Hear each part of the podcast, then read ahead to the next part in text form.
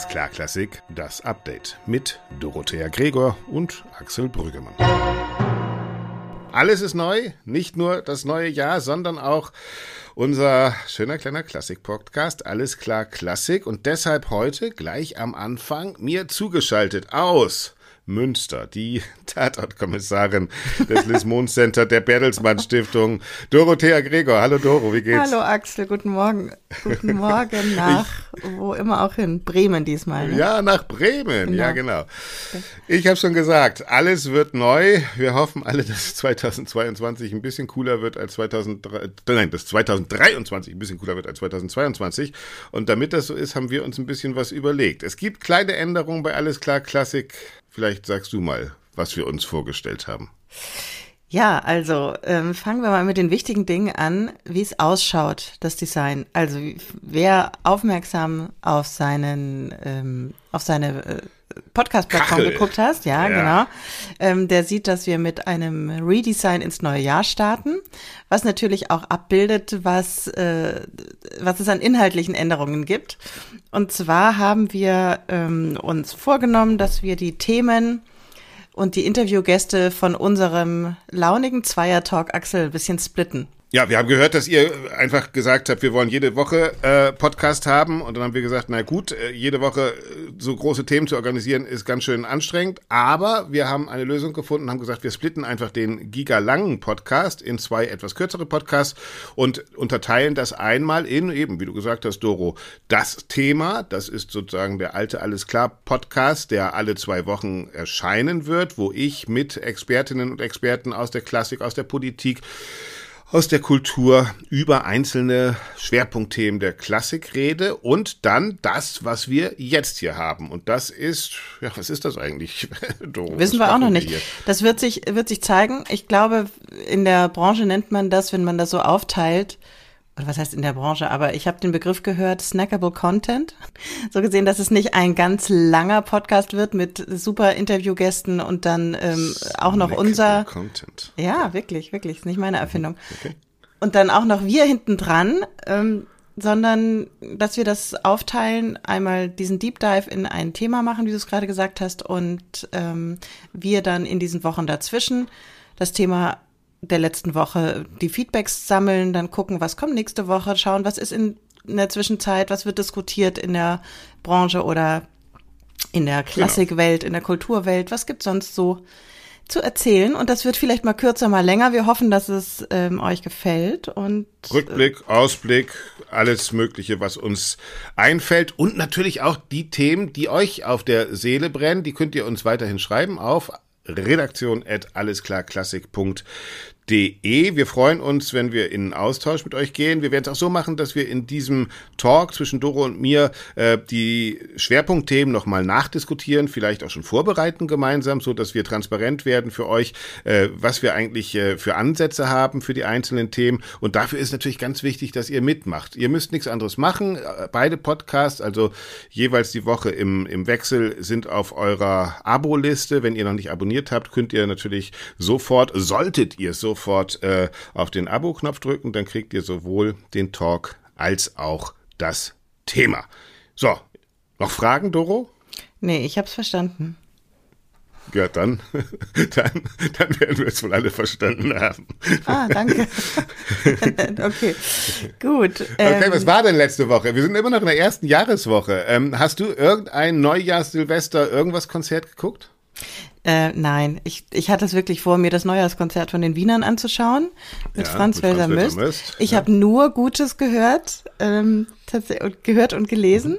Und aber tatsächlich nicht nur gelesen, sondern auch von Menschen, die entweder dort waren oder das sich im Fernsehen angeschaut haben, die fanden das richtig toll. Weiß nicht, hast du es mhm. gesehen? Mhm.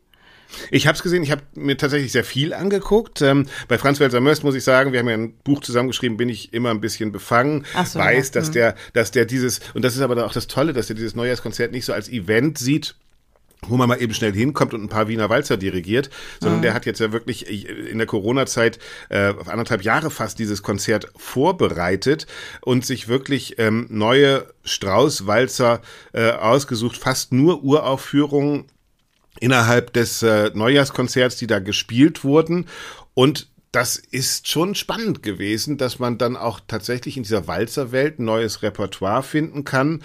Und man muss einfach sagen, dass Welser Möst äh, so dieses Wienerische hat. Ja, der weiß vom, mhm. vom ersten Walzertakt an, wie man so ein Wal äh, wie man einen Walzertakt schleppt, wie man ihn ein bisschen, bisschen ähm, äh, ja dynamisch gestaltet. Ja, und das ist ja auch das, das ist ja auch das, was man erwartet. Also ganz, ganz ehrlich, also bei aller, bei aller Hochkultur und bei allem Wissen geht mir ja auch so, dass ich das liebe, wenn dann diese Straußwalzer kommen und dass das genau das ist, was man ja. erneuern möchte und und ich finde das auch ja. richtig richtig gut.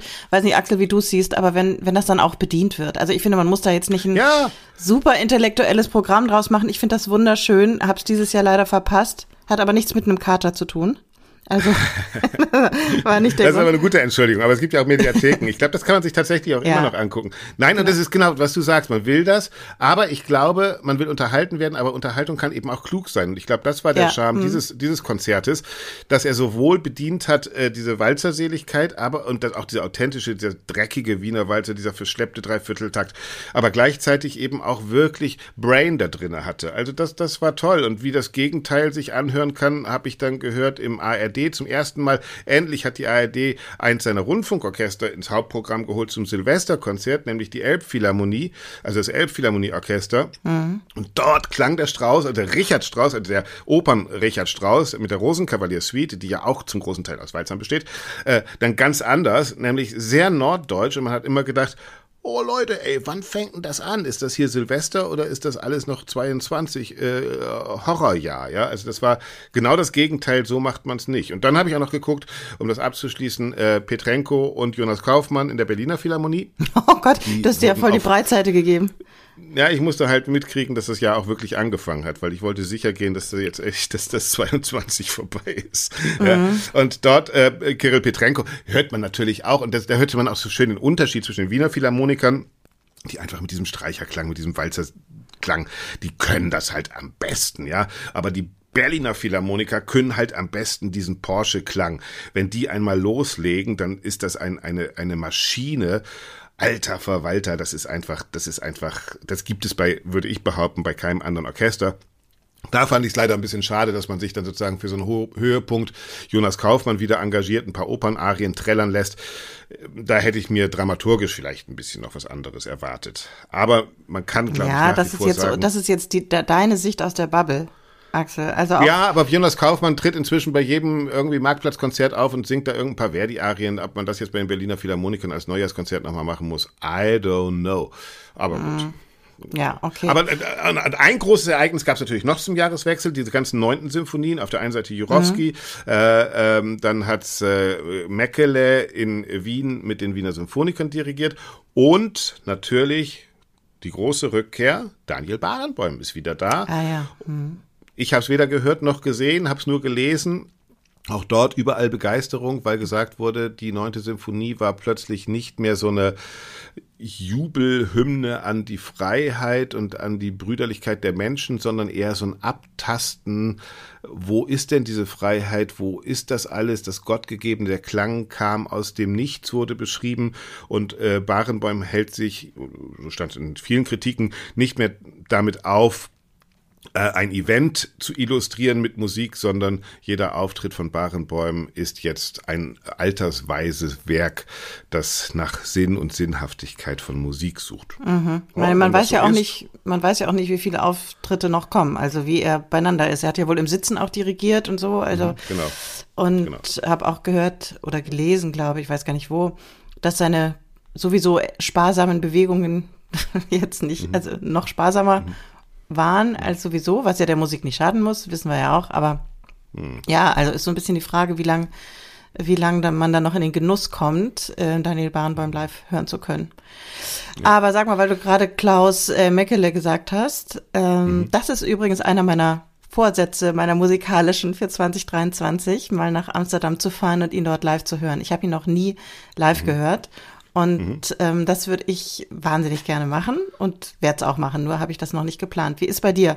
Ich habe gerade ich hab ein Porträt für, für ein Cicero über Klaus Meckele geschrieben, weil ich den schon für einen sehr interessanten Dirigenten mhm. halte und ein interessantes Phänomen. Der ist 27, äh, 28, der hat im Januar, glaube ich, Geburtstag, jetzt irgendwas davon.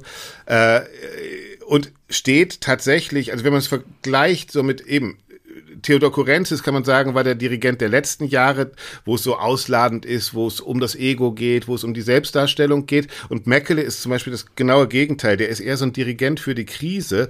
Einer, der ähm, zwar jung ist, aber wahnsinnig selbstbewusst, ohne Schnickschnack, einfach so ein Orchester leitet, dem es um die Musik geht, der keine Show macht, sondern das ist so ein, so ein Arbeiter im Weinberg der Musik. Wir haben ja wir haben ja, wir haben ja, wir haben ja äh, geredet mit Uli Niehoff, der Intendantin des Konzertgebauorchester, in einem ähm, Talk äh, in einem in einem Themasendung. Und die hat gesagt, sie liebt an Meckele, dass er jedem Orchester einen individuellen Klang ablauscht und nicht mit so einem vorgefertigten Dirigentenkonzept kommt, sondern immer sozusagen vom Klang des Orchesters aus eine Interpretation findet. Und das finde ich schon bemerkenswert. Genauso bemerkenswert, wie ich es finde, dass das Feuilleton jetzt schon anfängt, ihn wieder zu demontieren. Also es gibt äh, diesen amerikanischen Blogger auf YouTube, der ihn vollkommen auseinandernimmt mit seinen Sibelius-Symphonien. Ja, und äh, auch ja. in der FAZ wurde geschrieben, immer. sein Maler sei einfach nur fürchterlich, mhm. ja, wurde geschrieben. Ähm, es ist interessant, sich das Hast anzugucken. Hast du ihn schon mal gehört? Hast du ihn schon mal Ich habe ihn ein paar Mal gehört, ja. Ich fand es es, äh, ich fand es, ja, jetzt muss ich vorsichtig sein. Ich fand es äh, immer interessant. Besonders. Aber mir fehlte dann oft tatsächlich, oder vielleicht ist meine Hörgewohnheit auch so, dass ich schon erwarte, dass mir eine Interpretation vorgestellt wird. Es war dann oft doch ein Gehen lassen des Orchesters, ja. Aber nochmal, der ist, der ist 28, also da kann ja, also, jetzt, also und viele sagen eben auch, vielleicht sollte er tatsächlich erst nochmal ein Opernhaus in der Provinz irgendwo leiten, bevor er das große Konzertgebau nimmt. Ich finde, mhm. es ist ein Zeichen, es ist ein spannender Weg, den man auf jeden Fall verfolgen sollte. Ja. Also ich bin auch neugierig, auf jeden Fall steht das auf meiner ähm, To-Listen-Liste für kommendes Jahr. Aber ich Absolut. werde mein Jahr starten. Also ich hatte ja, glaube ich, im letzten Podcast vor Weihnachten gesagt, also da war äh, äh WO im Hamburger Michel, das, da war ich auch, war auch wunderschön. Mhm. Und ja. mein Jahr beginnt erst Anfang Februar. Ich habe jetzt noch viele andere Dinge zu tun, wo ich jetzt nicht, also musikalisch, ähm, mit der Traviata in Kopenhagen. Das Ach, das ist aber auch was Schönes. Ja. Mhm. Ah, okay, ja. Schön, schön, schön. Aber wenn wir schon mal Jahres, mhm. Ausblick sind.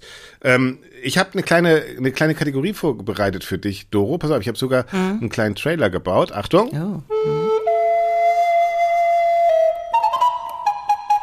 Ey, was denkst du denn über Simon Rattle? Das geht dich gar nichts an. Die unrepräsentative kleine Klassikumfrage. Die unrepräsentative kleine Klassikumfrage. Und dafür hast du die Blockflöte rausgeholt. Nein, das war Frau Champignon, ähm, die unseren Trailer schon mal gespielt hat. Auch das übrigens, Noten zum Trailer gibt's immer noch auf unserer Homepage äh, www.allesklarklassik.de und ihr könnt uns gerne eine MP3 von eurer Improvisation unserer Titelmusik schicken. Ja. Also, pass auf. Ja. Das Spiel geht folgendermaßen. Ich habe auf Instagram äh, Fragen zur Zukunft der Klassik gestellt mhm. und ich möchte, dass du rätst, was die Leute geantwortet haben. Okay? Also, okay, dass ich es jetzt richtig verstehe. Es, es geht nicht darum, was ich denke, sondern was ich denke, wie die, wie deine Instagram-Community. Ähm, genau. Okay, und das heißt, genau. die Umfrage ist abgeschlossen und du weißt schon, ich habe die Ergebnisse hier, die ja, Umfrage okay. dauert immer nur einen Tag. Es haben ungefähr teilgenommen 250 Leute. Okay. Äh, und die erste Frage war, Achtung, alles dreht sich um, was für 2023? Die erste Frage war, wird Markus Hinterhäusers Vertrag in Salzburg verlängert? Ja oder nein? Okay, deine Community. Jetzt ist ja die Frage, ist das eine, die dich bestätigt? Hm. Dann, ähm, also muss ich jetzt Prozentzahlen sagen, wie viel Ja und Nein? Ja, sag mal erstmal Ja oder Nein, was die gesagt haben. Ich glaube, die haben gesagt Ja. Mhm. Und, äh, aber knapp. Also ich hätte sowas gesagt, 60 Ja, 40 Nein oder sowas. Sehr, sehr gut. Sie haben es nur andersrum gesagt. Sie haben 55 Prozent Nein und 45 Prozent Ja gesagt. Ah, ähm, okay. Genau. Also es bleibt spannend in, in Salzburg. Der Vertrag läuft bis 2026, glaube ich. Das heißt, es muss in diesem Sommer äh, entschieden werden. Markus Hinterhäuser sagt ja zu mehreren Leuten, er hat gar kein Interesse mehr. Ähm, das kann natürlich auch alles nur Bluff sein, aber es muss diesen Sommer entschieden werden, ob Markus Hinterhäuser verlängert wird oder nicht. Er hat das Problem mit der Klage gegen die Verträge hm. äh, in, bei den Salzburger Festspielen. In der Causa Currentis hat er sich ja, das wissen wir auch alle, ein bisschen merkwürdig hin und her geeiert.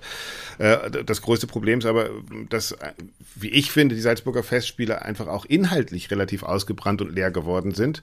Also wird mhm. spannend werden, ähm, ob man das politisch noch will und vor allen Dingen auch, ob er das will. 50-50, sagt die Community und du hast richtig gelegen. Mhm. Okay, gut.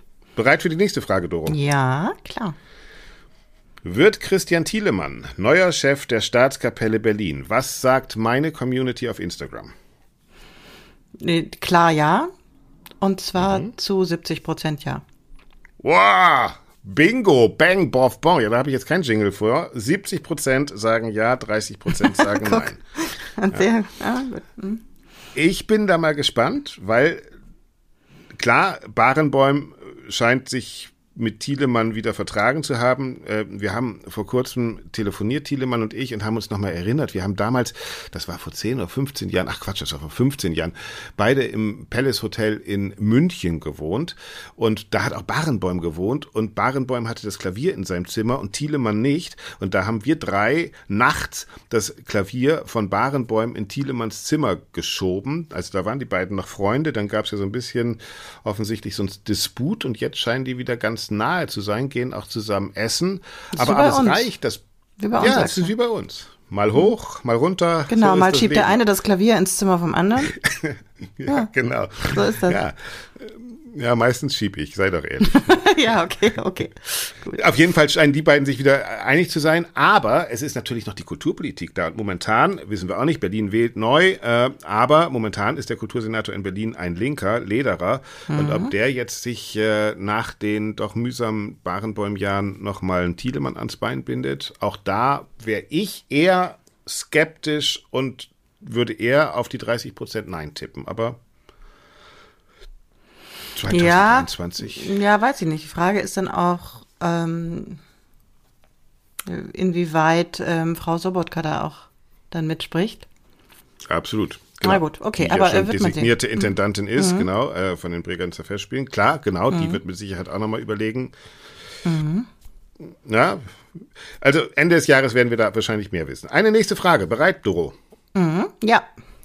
Wird es 2023 eine grundlegende Debatte über Radioorchester geben?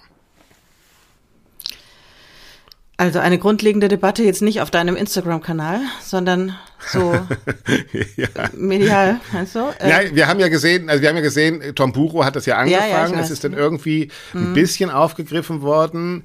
Ähm, die Frage bezog sich eher so darauf, glaubst du, dass es politisch nochmal wieder Druck geben wird, dass Politiker sagen werden, ey, brauchen wir das wirklich alles? Das ist doch viel zu naja, teuer. Die, die ähm, NRW-FDP fängt ja schon damit an, letzten Endes und sagt, mhm. brauchen wir alles nicht. Und, und mhm. äh, die Bundes-FDP möchte das ja alles aus Landesmitteln bestritten wissen mhm. und so weiter. Ähm, ich glaube, nein. Nee, äh, okay, ich persönlich glaube nein. Ich glaube aber auch, dass seine Bubble Nein sagt. Mhm. Ähm, so eine grundlegende Debatte, dafür ist es zu ich glaube, irgendwie nicht relevant genug. Also jetzt müsste man definieren, was okay. ist eine grundlegende Debatte. Ja, lustig, ja. Ähm, ja. Ich hätte jetzt gesagt, dass oh, 35 Prozent Ja sagen und 65 Nein. Ja, du legst dich aber ganz schön fest immer, ja. Ähm, es sagen tatsächlich 57 Prozent, also die doch relativ große Mehrheit Ja und 43 Prozent sagen ah, okay. Nein. Ähm, mhm ja, schauen wir mal. Also ich, ich fand es erstaunlich, wie schnell es verpufft ist bei Bucho. Ja? Mhm, und ich glaube ja. auch eher wahrscheinlich wird es so sein wie immer in der Kultur. Es werden dann eher schleichende Abschaffungen sein. Ja, wahrscheinlich wird ohne Debatte dann irgendwann mal, weiß ich nicht, das Orchester des Saarländischen Rundfunks nicht mehr existieren oder dann der Chor des NDR-Orchesters. Ja, und da gibt es dann sicherlich einen Aufschrei, ja? so ne. Und dann dann gibt ja. sicherlich geht. Ich könnte mir vorstellen, dass um einzelne ähm, Orchester oder oder Klangkörper Chöre oder was auch immer diskutiert genau. wird, aber so grundlegend, genau. also ich glaube, da hat der öffentlich-rechtliche Rundfunk gerade echt andere Baustellen. Da werden die, genau, ich würde auch, da, da wäre ich da auch total bei dir und sagen, gut, das wird vielleicht schleichend abgeschafft, aber Ja. und dann gibt's dann mal ein bisschen Aufmerksamkeit für das eine oder andere, aber hm, Ja. ja. Zwei Ah, Fragen habe ich noch. Ja, okay. Wird Theodor Kurentis 2023 Position beziehen? Nein, natürlich nicht. Äh, Und das wissen, weiß auch deine Community. Ähm, 96 Prozent übrigens ja. sagen nein, 4 Prozent sagen ja. ja. Ja, ja. genau. Ja, ich bezweifle aber es gibt tatsächlich, glaube ich, immer noch welche, die denken, er sagt was, aber lustigerweise gerade Anfang des Jahres höre ich dann auch aus mehreren Konzerthäusern und so, äh, dass wohl Intendanten da mit ihm sprechen und dass die Bereitschaft relativ gering ist. Also auch da wird spannend werden, wie in Zukunft dann umgehen mit ihm. Ähm, ich habe 2022 alles dazu gesagt. 2023 lehne ich mich mal ein bisschen zurück und gucke mir das Schauspiel mal von außen an. Hm. Dann gucken wir mal nach vorne, ne? Genau. Das ist nämlich auch die letzte Frage. Vorne. Wer wird Chef der Münchener Philharmoniker? Da habe ich zur Auswahl gegeben. Wird es der überall gehandelte Daniel Harding oder jemand anderes?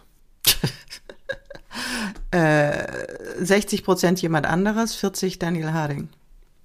Du bist so gut, Doro. 58 Prozent jemand anderes, 42 Prozent Harding.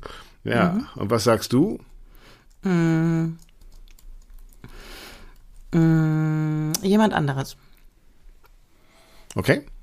Ich glaube auch, oder ich, ach, ich weiß es nicht, ich weiß es nicht. Ähm, wie heißt der Edusi, äh, der jetzt gerade äh, da äh, seinen Einstand gegeben hat, der sehr gefeiert wurde. Äh, viele Münchner denken, dass er Nachfolger wird. Aber es ist interessant, wie schwer es zu sein scheint, jemanden zu finden. Ne? Also ähm, Naja, also glaube ich nicht, dass das sehr schwer ist. Aber das ist einfach ein sehr komplexes äh, Verfahren und ja, also das ist einfach Ja, es ist ein einfach, Prozess, ne, der, der, der Thielemann, nicht so ist. Levine, äh, na, wie heißt der Russe? Hab noch schon vergessen. Äh, äh, Valery Gergiev, das sind natürlich auch so Vorgänger, da will man schon großen Namen irgendwie haben.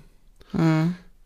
Gleichzeitig muss man aber irgendwie Neuanfang symbolisieren. Also ist schwierig. Schwierige. glaubst du Dirigentin oder Dirigent? Ich würde mir wünschen, Dirigentin, ich glaube, da wird es hinpassen, da wäre es auch echt ein Zeichen, gerade bei diesem äh, so lange Testosteron äh, gesteuerten Orchester. Ähm, allein mir fehlt die Kraft, mir vorzustellen, dass das vom In Intendanten, der sehr nah mit, mit Gergiev war, auch äh, Herr Müller, äh, durchgesetzt werden will. Also, I don't know. I don't. Ja, know. wir I werden don't sehen, know. wir werden sehen. Ja. Ähm, genau. ja, ach nett, was für eine nette Umfrage. Sehr schön. Ja, Hast du- und hast das war sie auch. Hast du die Ergebnisse schon veröffentlicht? Ey, was denkst du denn über Simon Rattle? Das geht dich gar nichts an. Die unrepräsentative kleine Klassikumfrage. Die Ergebnisse, Doro, werde ich natürlich wie immer jeden Montag in meinem Newsletter bei Crescendo veröffentlichen. Aber hier schon exklusiv für uns. Sehr gut. Hast du noch was auf dem Zettel? Ich habe auf dem Zettel zwei Sachen stehen, die ich mit dir besprechen wollte. Das eine ähm, ist, um jetzt mal, also das eine betrifft Tobias Kratzer in Hamburg. Da hatten wir auch noch nicht drüber gesprochen. Da gab es aber vor Weihnachten einen ganz Ja. großen ähm, Artikel und ein Interview in der Zeit. Muss man vielleicht kurz sagen, Tobias Kratzer, Regisseur, sehr bekannter Regisseur, ist designierter Intendant der Hamburgischen Staatsoper. Genau, und ist äh, wohl einigermaßen überraschend ähm, von der Findungskommission, die auch in einem, ich sag mal, Habemus Papam-Verfahren, also ähnlich transparent, wieder irgendwie einen Intendanten gefunden haben. Darüber müssen wir übrigens auch mal sprechen, Axel. Ja, ähm, ja. Über diese ganzen äh, Findungskommissionen und Kommissionchen. D- Irgendwie wird dann immer jemand äh, wie so ein Kaninchen aus dem Hut gezaubert und dann, also so richtig klar, ich weiß es nicht. Ich weiß natürlich, wie sowas abläuft, aber ist dir klar, wie, wie so eine Intendantenfindung vor sich geht? Zumal ja Tobias Kratzer in dem Interview selber sagt, er hätte sich gar nicht beworben in Hamburg. Mhm. Wir haben, wir haben ja in, im nächsten Thema, also nächste Woche bei Alles klar Klassik, Fabian Burstein, den, den ähm, Kultur, Ja. äh, der Kulturmanager, die, den habe ich ja auch auf dem Zettel stehen noch. Hm? Genau, der ja. die Eroberung des Elfenbeinturms, neues Buch von ihm, da beschreibt er sozusagen Vorgänge, wie besonders in Österreich sowas passiert. Äh, In Deutschland sieht man natürlich, ähm, ich glaube, es ist eine Schwäche von Politik oder die Angst der Politik, eine kulturelle Entscheidung zu treffen, vielleicht tatsächlich fehlende Kompetenz in der Politik. Deshalb beruft man Findungskommission und da fängt das Problem an. Wer sitzt da drinne?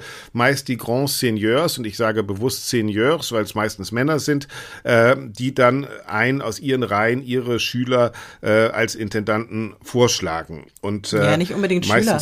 Äh, auch klar. bestätigen, ja, oder kumpelt oder wie auch immer. Ne? Genau, Also, und dann, äh, also übrigens, wir müssen auch unbedingt 2023 endlich mal mit dem Deutschen Bühnenverein sprechen über solche Dinge, über diese, Ja, äh, ja. über solche Dinge, dann natürlich über diese NV-Solo, über diese Vertragssachen, aber das mal nur nebenbei. Also Tobias Kratzer ist von Mhm. einer Findungskommission, er ist 42, gilt trotzdem noch als junger Wilder und in diesem Zeitartikel, der wirklich lesenswert ist und das Interview auch, ähm, wird so ein bisschen beschrieben, was, was er für ein Typ ist und dass er so ein, auf eine charmante und erfolgreiche Art Regeln bricht und seine eigenen aufstellt, also da, da durchaus auch Mut beweist.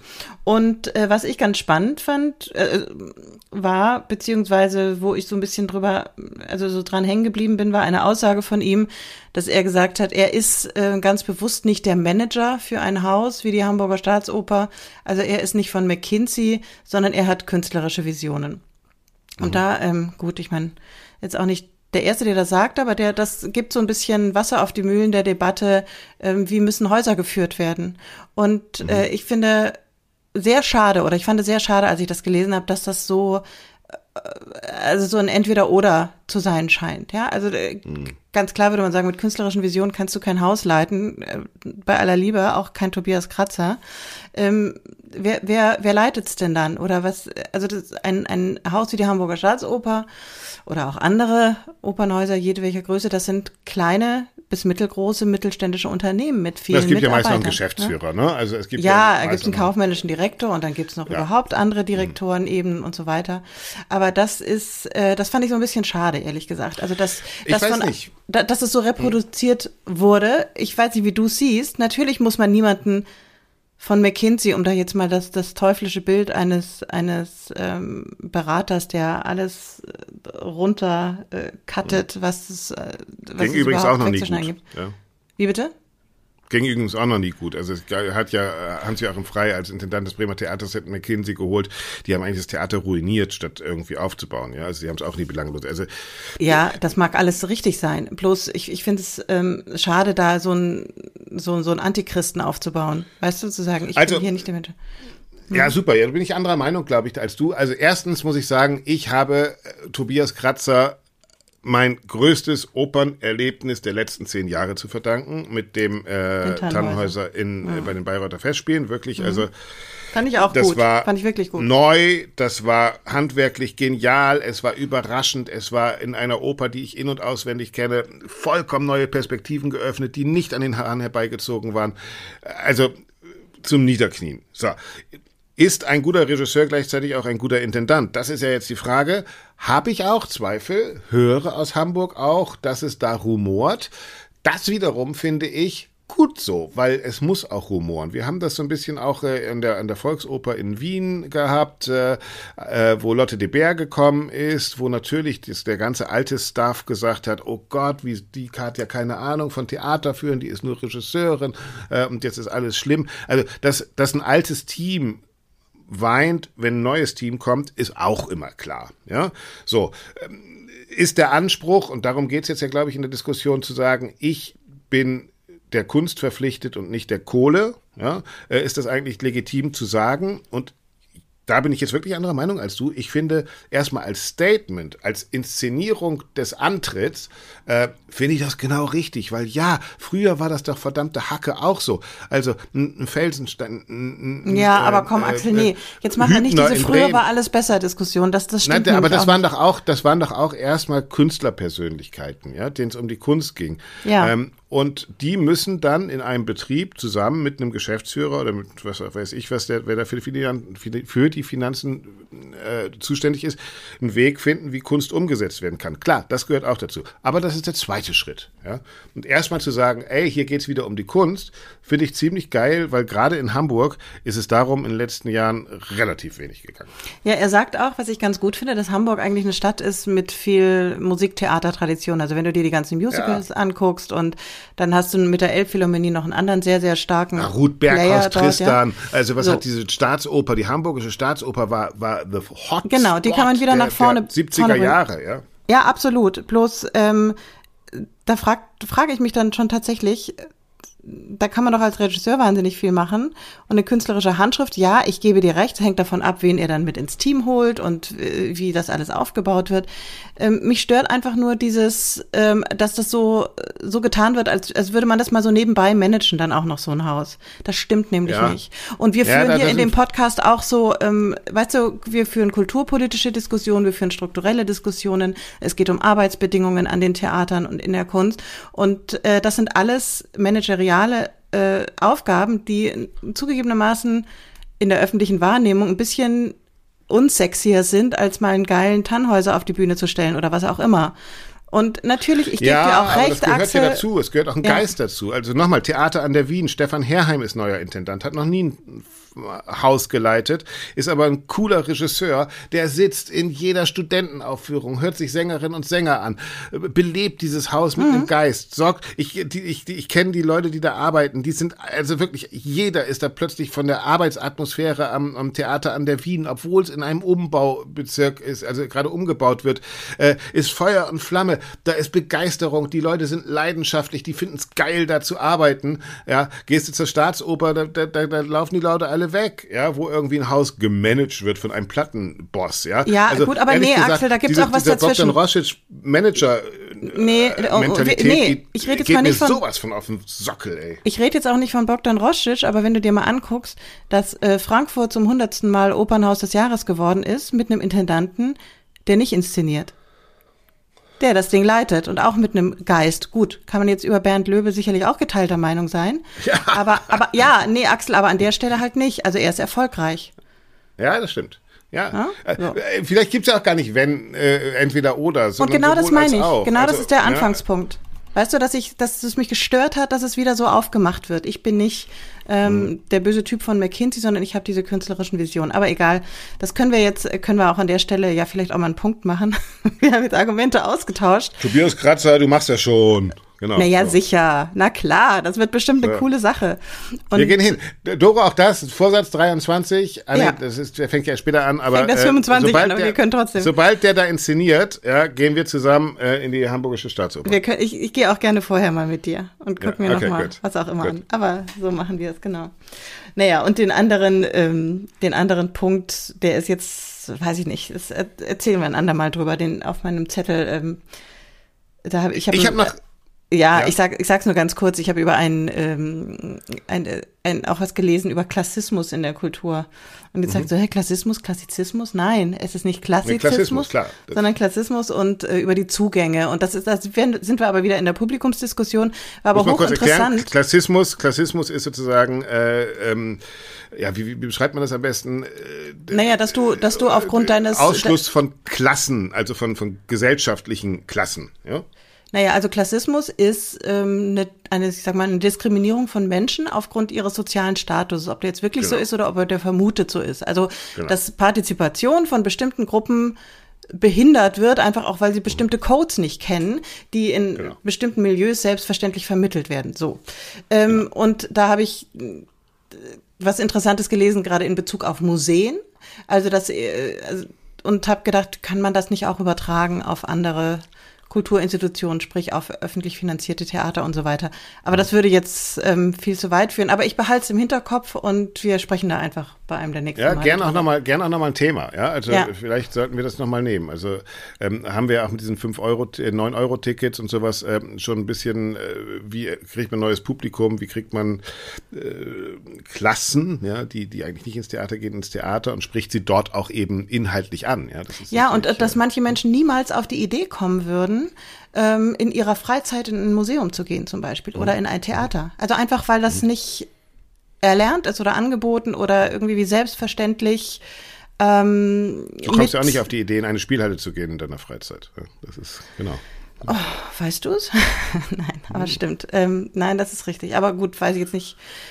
Gut, aber auf jeden Fall, ähm, das können wir sicherlich nochmal aufgreifen. Und das bringt mich übrigens zu deinem Fabian Burstein, von dem du ähm, Ja. am Anfang gesprochen hast, der ja auch ähm, gesagt hat, in, dass er lebt ja auch in Wien mit seiner Familie und Ja. ähm, hat, hat äh, an irgendeiner Stelle gesagt, dass er das wirklich ganz erschreckend findet, dass eins seiner Kinder, das irgendwie in eine Grundschule geht, da in Wien, mit diesem Theater in der Josefstadt, null äh, Angebote bekommen hat. Seit vier Jahren ist das in der Schule und da gibt's null, äh, und ich glaube, da ist Luftlinie, ich weiß nicht was, 200 Meter ähm, ist die Schule vom Theater oder umgekehrt entfernt.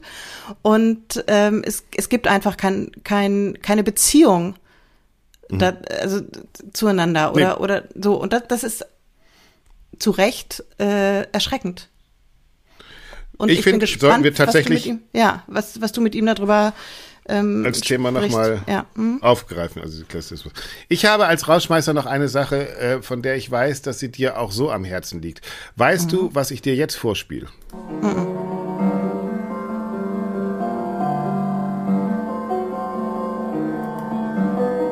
Wer spielt da?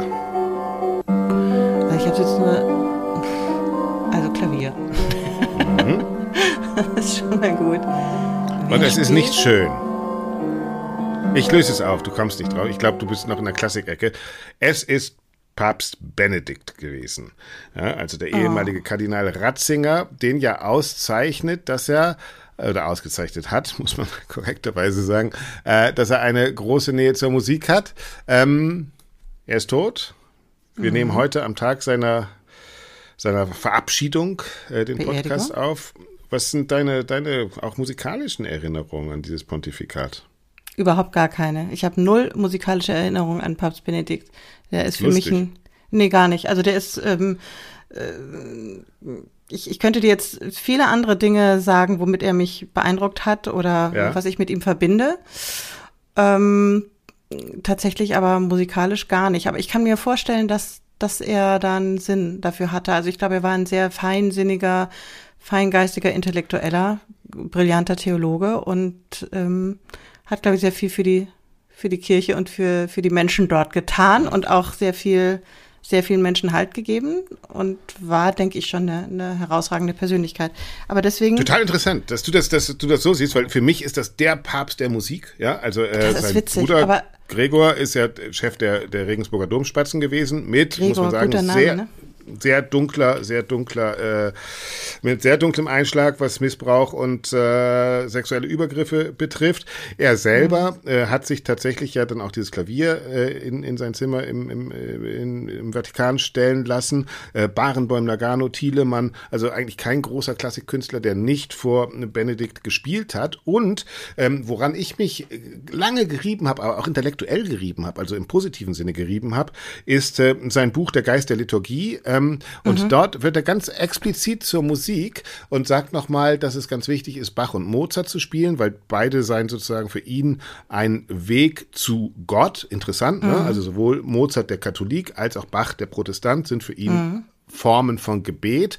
Und dann schreibt er, und das möchte ich zum Schluss nochmal zitieren, im Geist der Liturgie, ähm, da ist zum einen die Popmusik, Zitat, die freilich nicht mehr vom Volk im alten Sinne getragen, sondern dem Phänomenen der Masse zugeordnet ist, industriell hergestellt wird und letztlich als ein Kult des Banalen bezeichnet werden muss. Also Popmusik, Kult des Banalen. Rock dagegen ist Ausdruck einer elementaren Leidenschaft, die in den Rockfestivals kultischen Charakter angenommen haben. Den Charakter eines Gegenkults zum christlichen Kult allerdings, der dem Menschen im Erlebnis der Masse und der Erschütterung durch Rhythmus, Lärm und Lichteffekte von sich selbst befreit, in der Ekstase des Zerreißens seiner Grenzen, den Teilhaber aber sozusagen in der Urgewalt des Alles versinken lässt. Zitat Ende. Okay, muss Also- man auch mal auf sich wirken lassen. Aber Erstmal geil doch, ja. dass so ein Papst sich mit sowas auseinandersetzt und dann aber die vollkommen falschen, für mich, Schlussfolgerungen stellt, oder? Ja, ja, auf jeden Fall interessant, aber aus seiner Sicht sicherlich auch nachvollziehbar. Aber dieses, ähm, ich meine, das versteht man, äh, wenn man als Katholik einen Sinn dafür hat, oder das kann ja ein Zugang sein auch zu den, zu den Inhalten des Evangeliums, das ja im besten Fall verkündigt wird, diese Schönheit der Liturgie und der Geist der Liturgie. Mhm. Deswegen wundert es mich gar nicht, dass das in diesem Zusammenhang steht und dass Musik ähm, äh, in der Liturgie oder Gesänge, Antwortgesänge und so weiter auch immer eine große Rolle spielen ähm, ist ja auch kein Geheimnis. Also hm. ist spannend, aber das ist ein ganz äh, ganz guter Tipp. Da werde ich mich mal mit befassen. Äh, also, also finde ich ein, ein für mich, also neben diesem Schwachsinn, Entschuldigung, äh, und und äh, über über die Musik steht, ist das der Geist der Liturgie wirklich so eine so eine, so eine Einsteigerschrift, glaube ich, wo man einfach auch diesen ähm, Benedikt stand ja dafür tatsächlich Wissenschaft und Glaube miteinander zu vereinen. Ne? Das war damals äh, in den 50er, 60er Jahren, als er Professor wurde in Tübingen, äh, sozusagen das, das große, das große mhm. Credo von ihm. Ja? Und das ist, glaube ich, in diesem Geist der Liturgie, ist wirklich ein sehr lesenswertes Buch und selbst für einen aus der Kirche ausgetretenen Menschen wie mich ein, ein unglaublich beflügelndes intellektuelles Reibungsspiel. Kann ich Sehr interessant. Ja, vielen Dank für den Tipp und wir sind ja auch so ein, so ein konfessionsverbindender Podcast, ne? Ja, du bist Konfession, du stehst für alle Konfessionen und ich stehe für das andere, den, den großen Rest der Menschheit. Genau. Nein, also ich bin nicht ausgetreten, naja, ist auch, egal. Kann ja jeder machen, wie Ge er letzten Endes will. Und, Absolut. Ähm, Nein, ja, das, ja auch, das, gehört ja zu unserer Kultur auch dazu. Ich finde Reibung, also ich als Kunsthistoriker, äh, mhm. was wären wir ohne, ohne, ohne Religion? Ja, also um viele Geschichten äh, schöne wie schreckliche Ärmer in unserer äh, in unserer Kunstschafferei. Das ist, das ist aber vielleicht auch nochmal ein ganz eigenes Thema, weil weißt du, ähm, ich glaube auch, und vielleicht können wir das abschließend zu dem Thema noch sagen, dass äh, ich finde, dass, dass äh, viele Dinge, die wir über Theater und über, über diese altehrwürdigen Institutionen der deutschen Theater sagen und was wir kritisieren und diesen Reformstau und diese alten Strukturen, da kann man sehr viel, glaube ich, auch auf die Kirchen übertragen. Äh, fällt ja. mir immer wieder auf in den Diskussionen. Absolut. Und vielleicht können wir da auch noch mal irgendwie einen interessanten Gesprächsgast finden oder da noch mhm. mal das Thema aufmachen. Aber da, da bräuchte ich, ich etwas auch Kirche mehr und Musik überhaupt ein super Thema. Ja, ja, also ja stimmt. Genau, überhaupt, ja, absolut. Also wenn, wenn, du sagst, du singst Weihnachtsoratorium auch, also wie viele Laien, die ja auch einfach äh, Entschuldige mal bitte, ich bin doch Kirche, kein Laie. Ja, aber viele Laien, natürlich nicht. Ah, doch. Viele Laien und du. Äh, aber weißt du, was ich meine? Also die Kirche ist hm. natürlich wirklich auch so ein verbindendes Musikkollektiv. ja, aber tatsächlich auch nochmal ein neues Der Thema. Der Weg zum Himmel. Ja? Der Weg zum Himmel.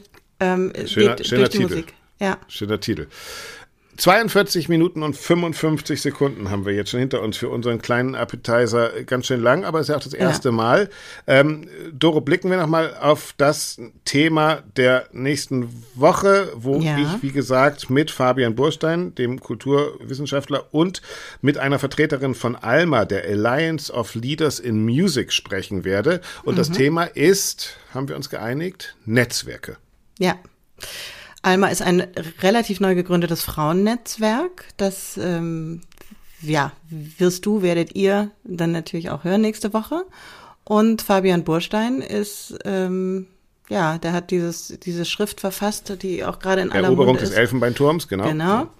Hast du die schon gelesen? Ja, natürlich. Okay. Ja, genau. Und ähm, da werden wir über Netzwerke sprechen oder wir, sage ich, ich sage immer noch wir, aber du wirst natürlich mit deinen und unseren Gästen über Netzwerke sprechen, über die Bedeutung von Netzwerken, über Klüngel sicherlich auch, über alles, alle Vor- und Nachteile, ähm, die Netzwerke ja haben. Und ich weiß ja auch, wie das, es wird ja Künstlern oder Nachwuchskünstlern, Künstlerinnen auch empfohlen, übrigens auch von uns in unserer Arbeit für die äh, im Rahmen der Künstlerförderung, sich Netzwerke aufzubauen. Also das ist keine, ähm, das ist ja keine Kleinigkeit. Mm Und oder auch nicht einfach nur so ein, so, es sind ja nicht nur Seilschaften und Vetternwirtschaft. Also da gibt's viele Aspekte und ich bin total gespannt, was ihr da herausarbeitet und mit welchen Fragen du ähm, deine Gäste dann konfrontierst. Und ähm, gerne auch an alle, die zuhören, Fragen einreichen, Axel schreiben, uns schreiben. Bis jetzt geht's noch, ja, genau. Aufgenommen mhm. wird erst nächste Woche. Also alles an redaktion at allesklarklassik.de und Doro, wir werden in unserem neuen Rhythmus natürlich die Sendung von nächster Woche, übernächste Woche auch nachbesprechen und dann wieder einen Blick auf die Klassikwoche werfen. Absolut. Ich freue mich drauf, Axel. Jetzt sind wir bei 45 Minuten. Jetzt klingelt's gleich zur Pause. Ja, wir haben schon den Papst begraben, also was will man noch mehr machen? Äh, ich würde auch sagen, Doro, vielen herzlichen Dank. Freue mich auf dich übernächsten Freitag und äh, sage an alle da draußen, haltet die Ohren steif. Danke dir, Axel. Und auf Wiedersehen, Wiederhören auch von mir. Tschüss. Ciao, ciao.